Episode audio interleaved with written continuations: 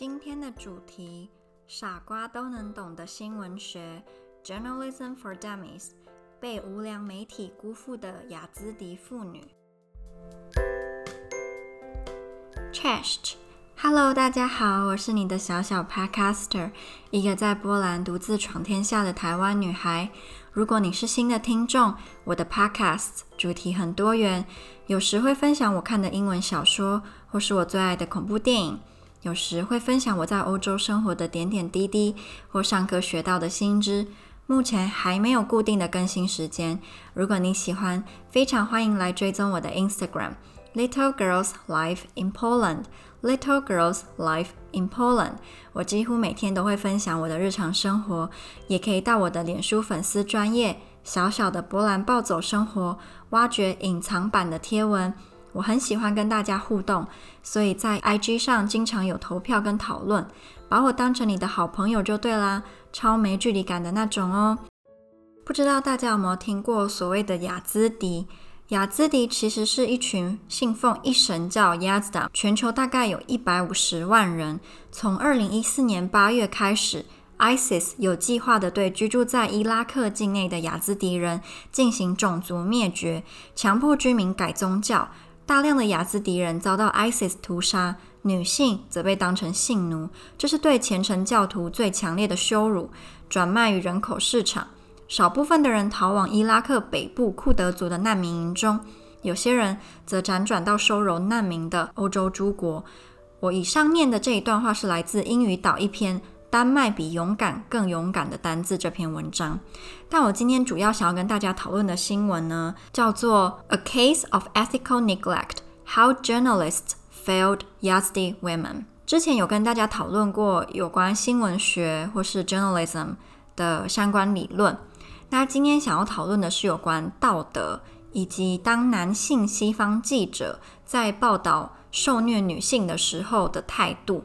有一群中东的雅兹迪妇女呢，她们被 ISIS 拐骗或者是被强暴，她们逃出来之后就被一些西方的战地记者讲相中，好像有点奇怪，但就是问说希不希望我们报道你们的故事？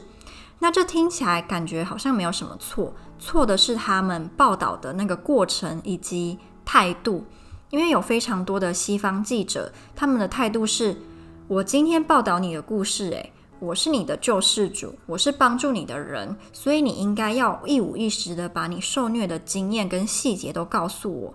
很多记者，尤其是西方男性记者，为了要博版面，为了希望可以得到头条新闻的机会，他们会摆出一副如果你今天不答应我，我就不救你，我就不帮你，甚至会出现你今天答应我采访，我就帮你从这个情况当中解救出来。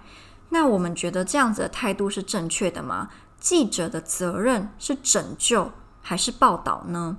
在二十六位曾经接受过西方男性记者采访的雅兹迪妇女当中，只有一位说她真的有跟西方记者有互动，其他的可能就坐在那边不停地阐述自己的故事，然后记者也没有适时的，比如说要不要暂停一下，还是你还想要继续讲吗？就是都没有这些互动。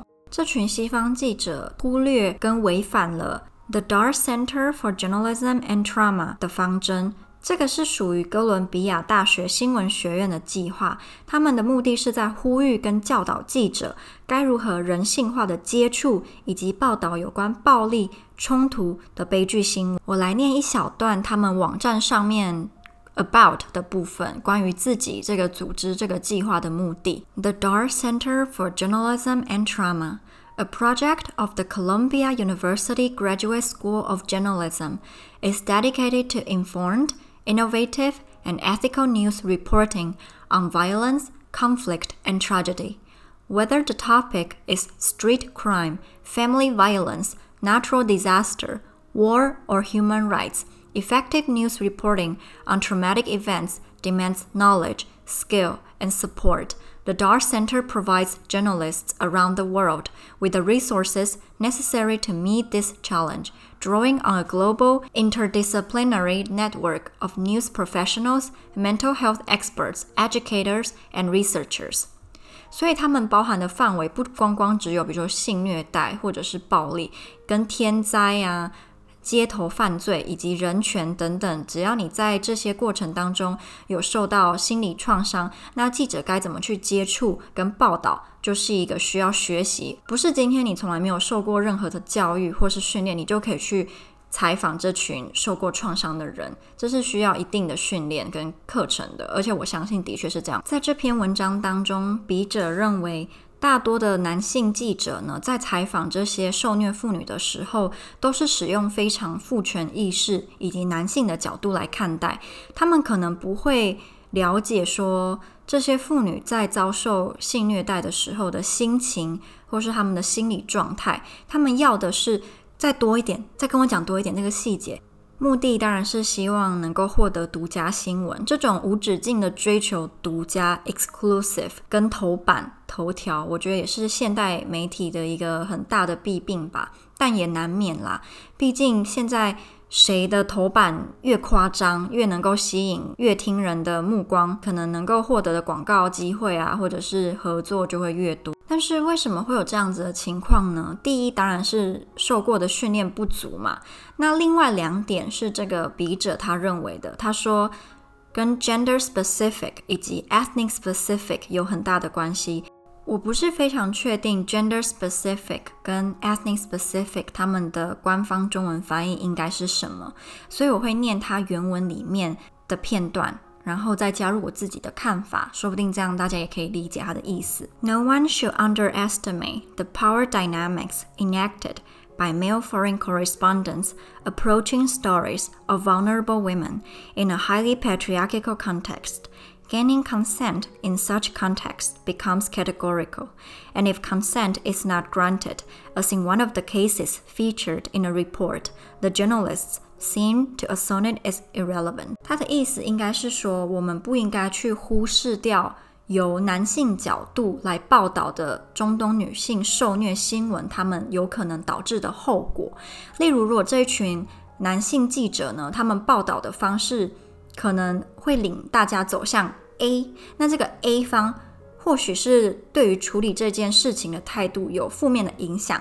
那我们可能不知道，因为我们就是被牵着走。然后再来一点是，大部分的战地记者都是男性。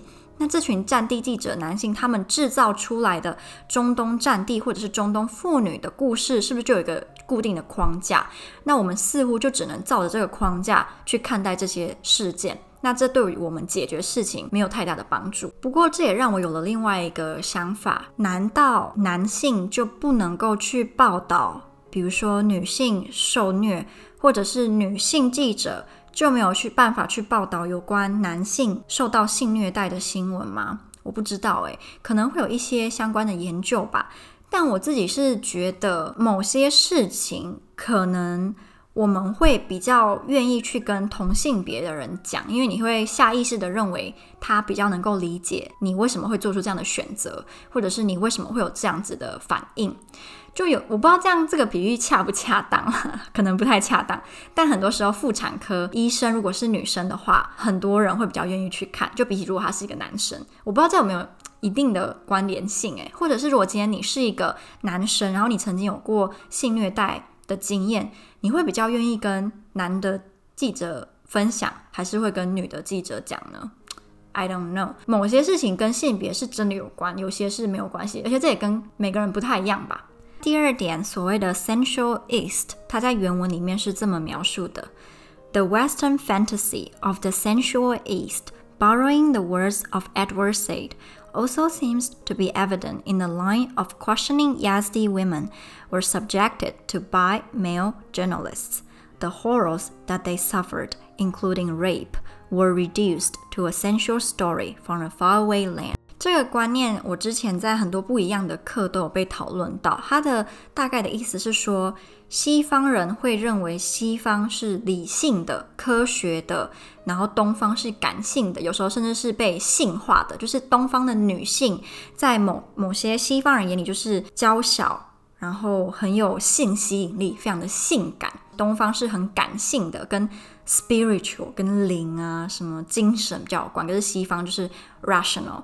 Reason, science，就是两个完全不一样的概念。那他的意思是说，当这群中东妇女在被西方记者采访的时候，可能给他们的感觉是他们成为西方记者的从属吧，就有那种从属关系，就是西方记者是上，他们是下，他们是主，我们是从。这样，很多时候有关东方女性被虐待，或者是跟性有关的故事跟报道，在西方人的眼里会变成哦，这是一则发生在那遥远国度的故事，就会跟如果今天这件事情发生在西方，大家就会很严重的去讨论说，诶，妇女权利、性虐待，然后男女平权，他们会跟这些比较 serious 的议题连在一起。可是如果这些事情发生在东方的话，他们可能就会比较没有那么的在意，或者是觉得。哦，这个其实跟我们没有什么太大的关系，因为东方是东方，西方是西方。东方本来就是感性的，是跟身体跟性有关；那我们西方是理性的，是科学的。我们能够从这件雅兹迪妇女被西方记者报道的事件当中，认知到一件事情，就是记者永远都不应该认为，当你在采访一一名受害者或者是悲剧的幸存者的时候，你是他的救世主，你是在帮他一个忙。记者的工作并不是在帮任何人的忙，记者的工作是把一些事件公之于众，让原本可能隐藏在底下的事情被揭发出来。尤其这些事情如果对大众有很大的关系的话。而且这些是跟性别没有关系的。今天无论你是男性记者，或是你是女性记者，你们的职责应该都是一样。如何报道受害者或者是幸存者，都有一定的方针跟建议。其实最简单就是你应该要尊重他们。他们如果有不想说出来的细节，不要去逼他们，不要因为这些细节可能会带给你更多的点阅率，就去逼他讲出来。也不要用什么利益去诱导他。这些其实都跟记者的职业道德违反了。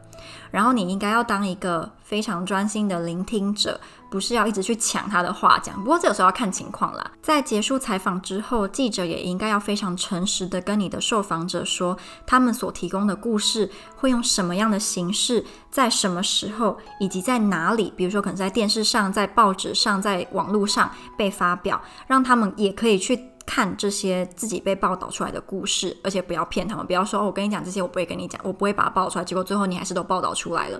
如果要使用照片，要使用影片，也要跟他告知说，这些我会使用哦，这些我不会，并且要得到对方的认同跟认可。我们可能会觉得这不是很简单吗？所以我才很意外说，原来有很多的记者都没有做到这些事情，可能因为他们认为这些东方的受害女性本来就是有求于。记者，所以记者想要怎么做，怎么对待他们的故事，都跟这一群受害者没有太大的关系。这样子，其实我觉得对受害者是二次伤害。这篇文章有一段话，我觉得非常适合用来总结今天的 podcast，我来念给大家听。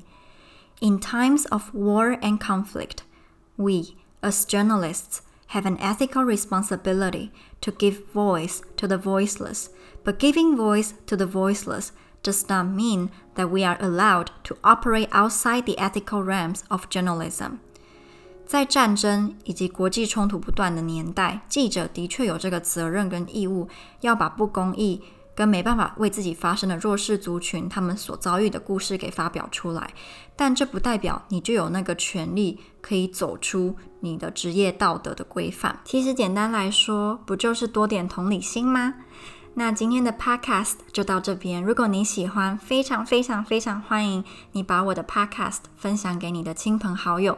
其实这个小小的举动，即使只是把它分享在你的 Instagram 的现实动态，对我的帮助跟鼓励真的都很大。今天的故事就到这里喽，拜拜。